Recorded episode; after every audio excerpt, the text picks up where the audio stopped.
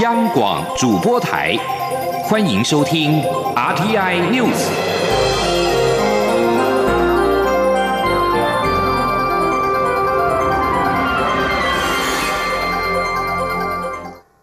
各位好，我是主播王玉伟，欢迎收听这节央广主播台提供给您的 RTI News。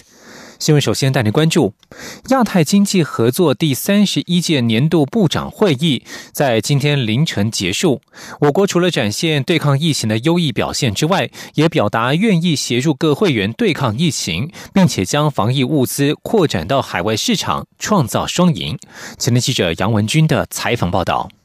亚太经济合作 （APEC） 第三十一届年度部长会议，十六号晚间透过视讯会议的方式召开，一直到十七号凌晨才结束。我国由国发会主委龚明鑫与行政院经贸谈判办公室总谈判代表邓振中共同出席。邓振中在会中指出，台湾防疫成果佳，且振兴经济措施已让约一千三百四十四万人民受惠，超过十二万家厂商免于倒闭，有效保让中小企业及弱势族群的利益，让我国第三季经济成长率高达百分之三点三三，是全球极少数维持正成长的国家。台湾也期盼能协助各会员抗疫，同时助我防疫物资业者扩展海外市场，以创造双赢。公明星则接续指出，疫情爆发凸显运用数位科技商品的重要性。我国结合资通讯产业领域及医卫领域的优势，使得疫情控制得宜，也欢迎理念相近的会员体共享盛举。公明星说：“我们愿意在全世界的防疫或者是健康上，尤其数位健康上做出更多的贡献。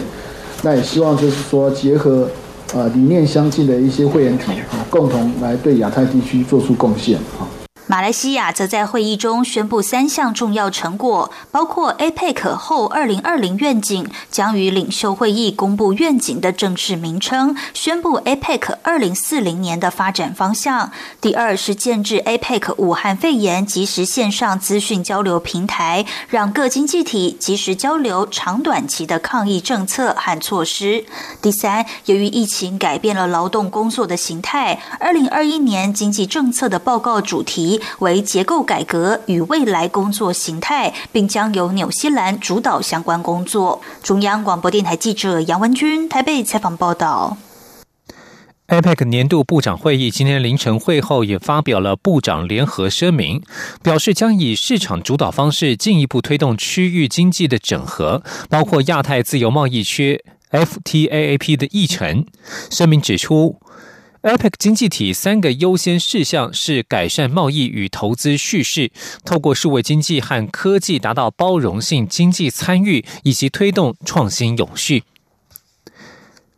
针对亚太十五国签署区域全面经济伙伴关系协定 （RCEP） 之后，传出台湾区域经济竞争恐怕遭到边缘化，船产等产业出口可能受到冲击。对此，行政院长苏贞昌今天表示，RCEP 已经谈了十多年，政府与业者早已经超前部署，对台湾冲击当然会有，但不是很大。苏贞昌强调，RCEP 的签署凸显台湾要积极经贸布局，加强台美经贸关系，走向国际才是对台湾最好。前天记者刘玉秋的采访报道。东协十国与中国、日本、韩国、澳洲及纽西兰五国历经长期谈判，在十一月十五号签署区域全面经济伙伴协定 （RCEP）。传出台湾区域经济竞争将被边缘化，船产等产业出口受到冲击。对此，行政院长苏贞昌十七号在立法院受访时表示，RCEP 已经谈了十几年，政府与业者早已超前部署，很多业者也已经在各该国家都有布局完成。台湾外销的电子产品占七成以上，已是免关税，RCEP 的冲击当然会有，但不是那么大。苏贞昌也提出，RCEP 的签署凸显台湾要继续加强台美经贸关系的重要。为什么我们一直在加强台美之间的经贸关系，而事实上台美之间也已经高达两兆四千三百多亿的经贸往来，同时也有美商在台湾投资超过七千亿，那我们也积极的就是要经贸布局，就是能走向国际，这才是对台湾最好。至于有国民党立委质疑，蔡英文总统曾在二零一六年提到强化经济活力与自主性，会加强与全球及区域的连结，当中提到包括争取要加入 RCEP，但台湾现在被排除在 RCEP 之外，是否意味蔡总统所开的支票跳票？经济部长王美花表示，加入 RCEP 需要所有成员国的同意。在国际场合上，中国一定会要求台湾若要加入，需承认“九二共识”、“一国两制”，国人是否能够接受？王美花说，在目前阶段，RCEP 应该不是台湾要争取加入的。如果觉得这条路不好走，就去争取其他相关的路。而媒体则追问，目前争取加入跨太平洋伙伴全面进步协定 （CPTPP） 有何障碍？王美花说，因为台湾不是原来的签署国，所以在争取加入的过程中，一定要低调沟通，有适当的时间会再向大家说明。中广电台记者刘秋采访报道。继续关注国会动态，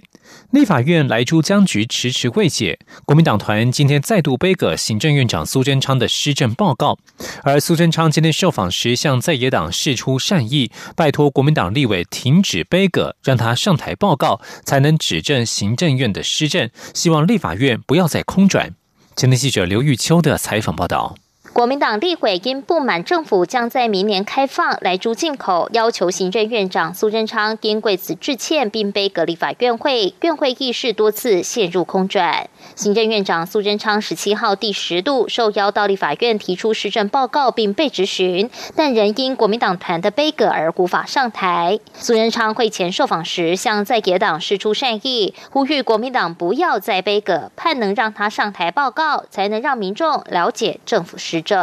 很可惜，啊，已经第过去九次没有办法上台，那人民也没有办法知道政府在为你做什么，这样很可惜。啊，拜托国民党的立委停止悲歌，这一个报告也应该让它进行，才能让呃各地的民众知道政府为你做什么。很多的对答，也许可以指正。行政院到底哪里没有做好？我们也可以做得更好，所以希望能够让立法院不要再空转。而针对因防疫超过一年未开的食安汇报终于召开，苏贞昌十六号特别高级相关部会以及食安委员召开食安汇报，听取多位委员专业意见。苏贞昌受访时说明，他非常感谢外部委员积极参与、踊跃建言，各界所提的意见，政府尽紧接受。苏贞昌并说，很多参与的外部委员、教授都非常肯定政府做事，也都非常有信心。刚复开的食安汇报中，也肯定过去虽然没有召开大型汇报，但行政院也召开超过六十次的专案会议，也都由于委员们进行交流、资料提供、互动，所以会议非常丰富圆满。另外，针对中共传出将制定台独顽固分子清单，对其采取严厉制裁。苏仁昌对此表示：“为国家做事，为人民服务，是他无上的荣耀。他会守住这个国家，保护人民，不屈于威武。”中广电台记者刘秋采访报道。关注资安，内政部计划在明年一月试办数位身份证 （EID），并在明年七月全面换发。不过，部分民间团体及学者对于数位身份证的资安仍有很大的疑虑。多位民进党立委今天同声呼吁暂缓这项政策，应该先完善专章或专法，设立专责机构等配套措施，以避免成为中国渗透的破口。今天记者欧阳梦平的采访报道。民进党立委范云、刘世芳、何新纯、洪生汉十七号上午在记者会中呼吁暂缓换发数位身份证 （EID），应该先完备设立专责机构、制定专章或专法等配套措施，将治安风险降到最低。范云指出，民间团体及学者提出 EID 的各资疑虑及资安风险，国发会曾经回应将修正各资法，可见的确有修法的必要。但现在修法还没有进度，内政部就要赶在明年七月全面换发，是本末倒置。洪生汉则表示，内政部强调 EID 带来的便利性。但水能载舟，亦能覆舟，不能忽略背后的风险。他认为，台湾面临具有侵略性及侵略意图的中国，国安及治安的要求应该是最高等级。但这项政策先天不良，后天失调，尤其这大部分不是内政部能够处理或管理的风险。而在 EID 推动的过程中，却没有看到政府整体资料治理与管理的重要单位国发会的角色。他也认为，应该暂缓换发，先制定专法规范推。行后的相关权利义务及罚则，并设立专责机构，同时也要让人民有选择权。他说。你要让人民有选择权，他可能他对于治安、对于风险有不同的处理的能力，他自己可以选择权。如果他自己确实对于治安或者是这些相关的功能，他比较把握度比较没那么高的话，他可以把这些功能给关掉，他不一定要去承担这个风险。但也许有一些人，他承担风险的能力或处理风险的能力比较高，他比较治安意识跟治安上面的知识，那他自己愿意来承担，他可以来打开。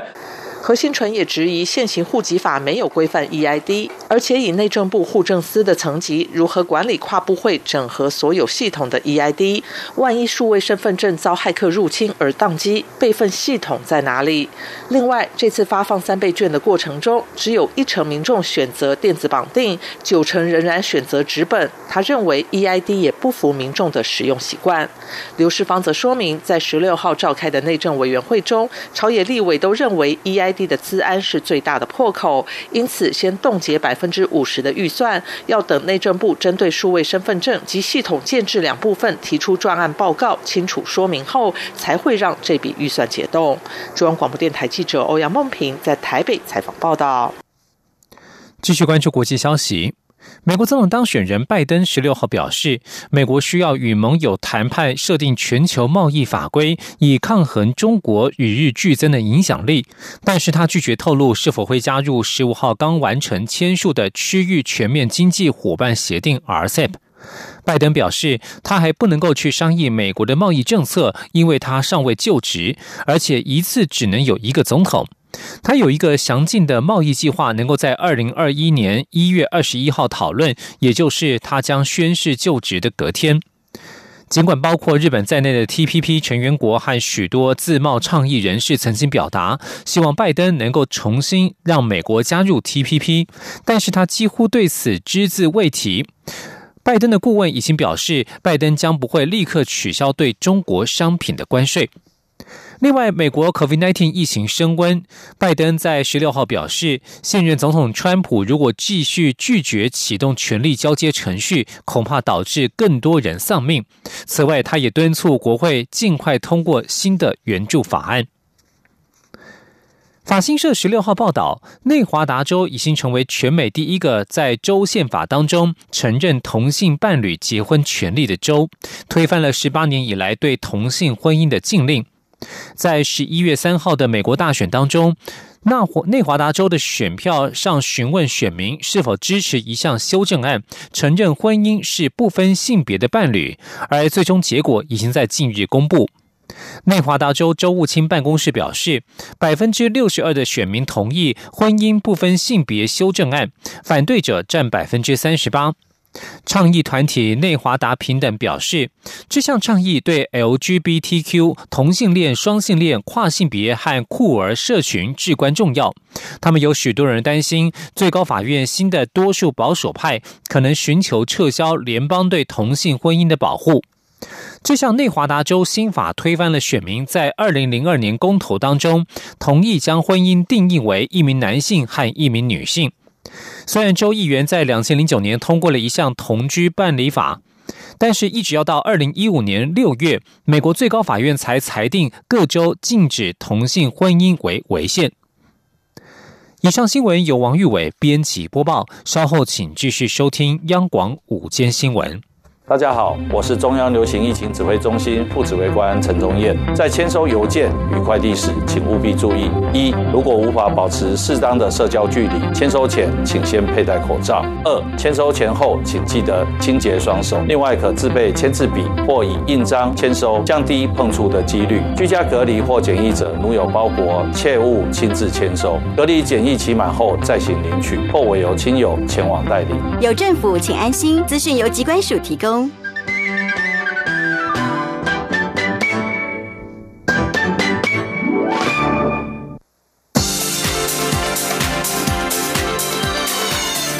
是中央广播电台台湾之音，欢迎继续收听新闻。欢迎继续收听新闻，我是陈怡君。针对美国总统川普、国务卿蓬佩奥在卸任之前访台的话题，外交部发言人欧江安今天再次强调，这些假设性议题，外交部目前没有相关规划，也未曾与美方就这些事项进行讨论。至于外界出现外交部长与次长不同调的说法，欧江安也澄清，没有不同调的问题，只是从不同角度来看事情。记者王兆坤的报道：外交部政次曾厚仁在立法院答询川普或蓬佩奥若在卸任前访台问题时，表示没有理由拒绝。但外交部稍后回应指出，目前没有相关规划，引来外界认为次长、外长不同调的评论。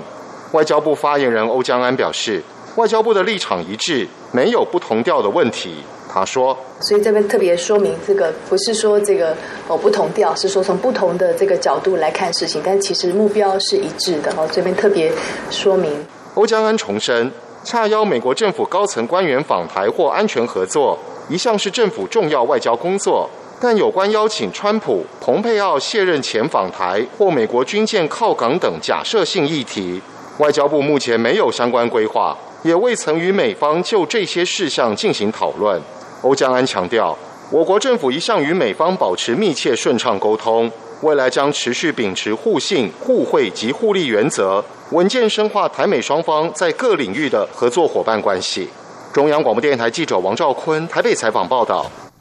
关心财经方面的讯息，晶圆代工龙头台积电受惠五 G 手机以及高效运算应用驱动，股价不管在美国存托凭证 ADR 或者是美台北股市都相当亮眼。今天早盘更冲破了五百元大关，站上五百零六元的新高价位，同时带领台股大盘指数挑战一万三千八百点。不过在冲高之后，包括台积电和大盘指数都双双回跌。近期由台积电领军的大盘走势是是否已经出现过热讯号？而台积电股价冲破五百元是天花板吗？这些都令投资人相当关注。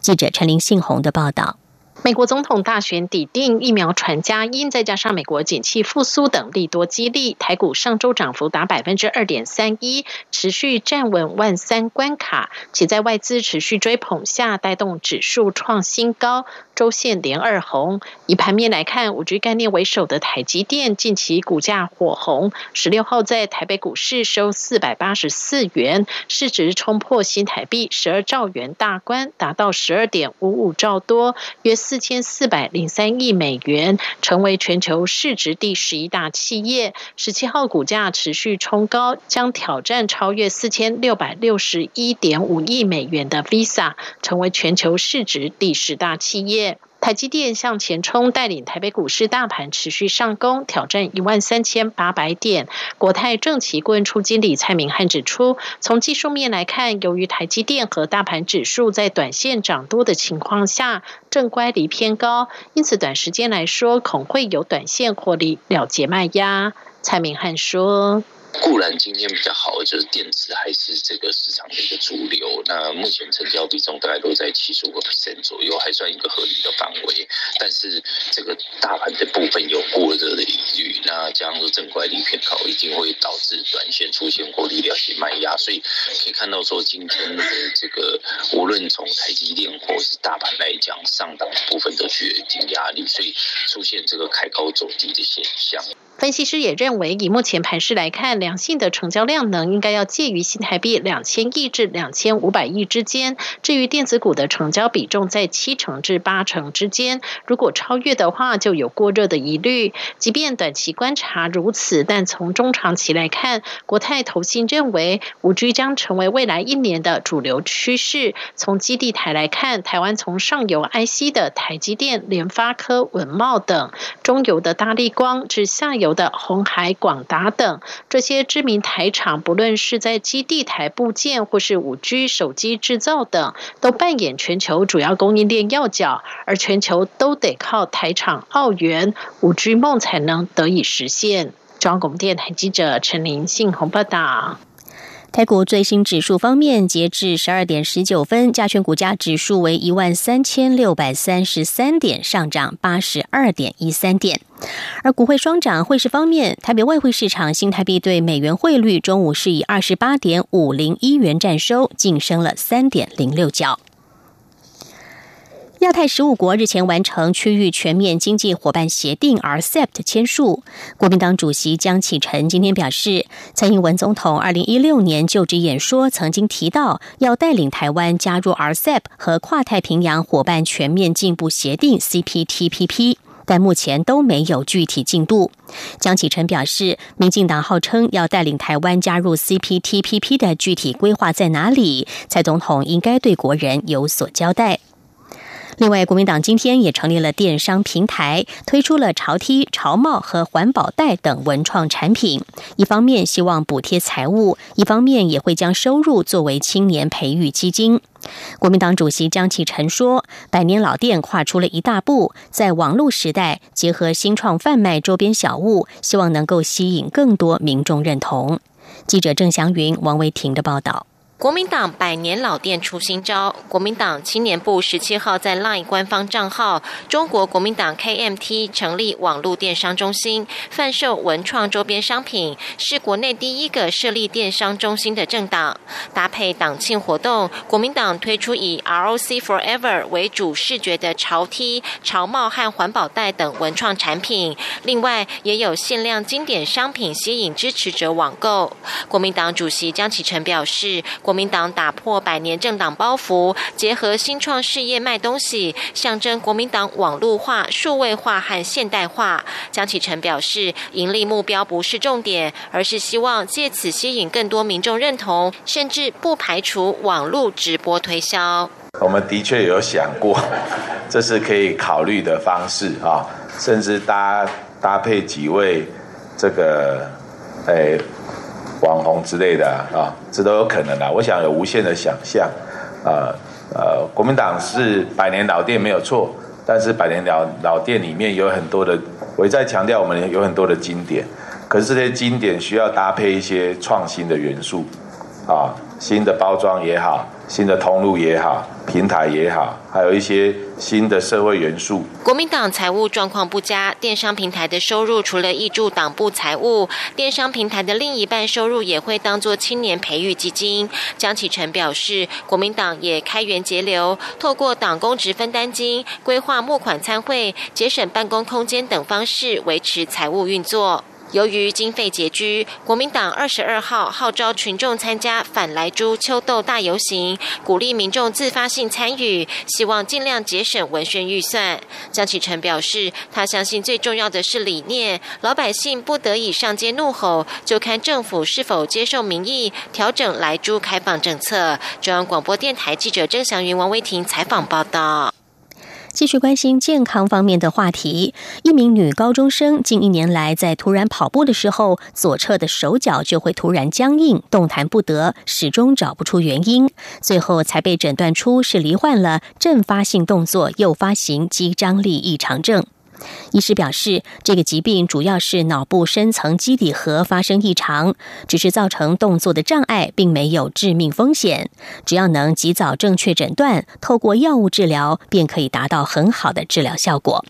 记者刘品希的报道。十八岁高中女生经常觉得一侧身体有一种奇怪的感觉。最近一年来，当她在突然跑步的时候，左侧手脚就会感觉被抓住，突然变得僵硬，无法控制，持续大约数十秒到一分钟，经常因此差点跌倒，四处求医却找不到原因。家人甚至曾经求神问卜，最后辗转到神经内科求诊，才被诊断出是罕见的阵发性动作诱发型肌张力异常症。舒田诊所脑神经内科主任医师黄启顺说：“哦，就是他发病的源头是在脑干的这个基底核。那症状就是说，当病人突然要做一个动作，譬如说要要突然站起来或者突然跑步的时候，他会诱发这个。”基底核的这个讯号异常，然后就会让整个肌肉僵直，停在那里，那维持一个很奇怪的姿势，我们叫 dystonia 的姿势。那大概十五秒到三十秒左，三到一分钟左右，它才会停止。医师指出，造成这个疾病的主要原因是人类第十六对遗传染色体中的 PRRT2 基因突变。造成脑部基底核神经细胞膜电位异常所引起，大多是家族显性遗传，但也有偶发型的个案。一般在六岁到二十岁之间开始出现症状，发生几率为十五万分之一，男女比为三比一。从开始发病到正确诊断，平均耗时四点八年。全台大约有两三百位患者，大部分的病患每天都会发生症状，严重时一天可以发生上百次。但也有些病人几个月才发生一次，而使用低剂量的癫痫用药物就可以达到很好的治疗效果。医师表示，这个疾病跟渐冻症不同，并不会影响呼吸肌肉，就像是车子的油门系统突然刹住，只是造成动作障碍，等到松掉就好了，并没有致命风险。只要避免瞬间爆发的动作，发作次数就会减少。五成患者随着年纪增长，症状就会逐渐减少或是消失。最重要的还是要及早正确诊断，才不会影响生活品质。央广记者刘聘熙在台北的采访报道。世界卫生组织 WHO 今天展开了一项根绝全球子宫颈癌的战略，强调广泛使用疫苗、新的检测和治疗方法，渴望在二零五零年拯救五百万人的性命。世界上每年诊断出超过五百万起子宫颈癌的新病例，有数十万名女性死于这种疾病。而根据世卫的预估，一旦各国未能够迅速采取行动，全球病例将从二零一八年的五十七万人攀升到二零三零年的七十万人，而死亡人数则恐怕在同期内从三十一万人增加到四十万人。虽然大多数的高收入国家已经实施广泛的疫苗接种、检测和治疗方法，但是在其他地方获得疫苗的难度仍然相当大。部分原因则是疫苗剂量的高昂支出。专家表示，如果能够改善低与中收入国家的疫苗取得，人们将能够真正踏上消弭子宫颈癌之路。法国一百二十位政治人物与工会代表十六号联名投书媒体，呼吁各界抵制电商龙头亚马逊公司。他们要求政府苛征特别税，以补贴地方商家。他们说，在总统马克宏的铺路之下，亚马逊是疫情的最大赢家。超过百位政界、工会界的领袖以及书店与出版业者共同投书法国新闻台，他们发起抵制亚马逊行动，并表示新型冠状病毒危机应该是要让大家深思消费模式与社交生活，而不是进一步陷入过度消费的世界。连署人希望十一月二十七号黑色星期五购物节前紧急动员，以阻止电商龙头进一步的扩张。他们要求政府尽速针对了亚马逊及其他发灾难财的企业苛征特别税，用来协助劳工或挹注因为 COVID-19 疫情而被迫歇业的地方商家。在他们看来，亚马逊公司是疫情与封城的最大赢家。当平民百姓生计受到威胁，上万人面临失业，法国贫穷线下再增一百万人之际，亚马逊今年的营收却是大幅暴涨。创办人贝佐斯的财富也超过了两千亿美元。连数人谴责马克宏为亚马逊铺上了红毯，因为政府禁止贩售非必要商品的店家营业，却让大企业在线上贩售。以上 RTI News 由陈义军编辑播报，谢谢收听。更多的新闻，欢迎您上央广网站点选收听收看。我们的网址是 triple w 点 r t i 点 o r g 点 t w。这里是中央广播电台台湾之音。亲爱的海外华文媒体朋友们，我是中华民国侨委员会委员长童振源。侨委会为鼓励海外华文媒体撰写有关台湾人在世界各地的努力与贡献，特别创设海外华文媒体报道大奖，规划平面、网络报道类、广播类两类各三个奖项。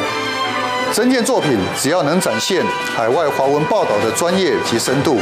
就有机会获得美金两千五百元的奖金。报名自即日起至十一月三十日止。相关资讯，请上侨委会官网或脸书专业查询。让我们一起汇聚全球侨胞能。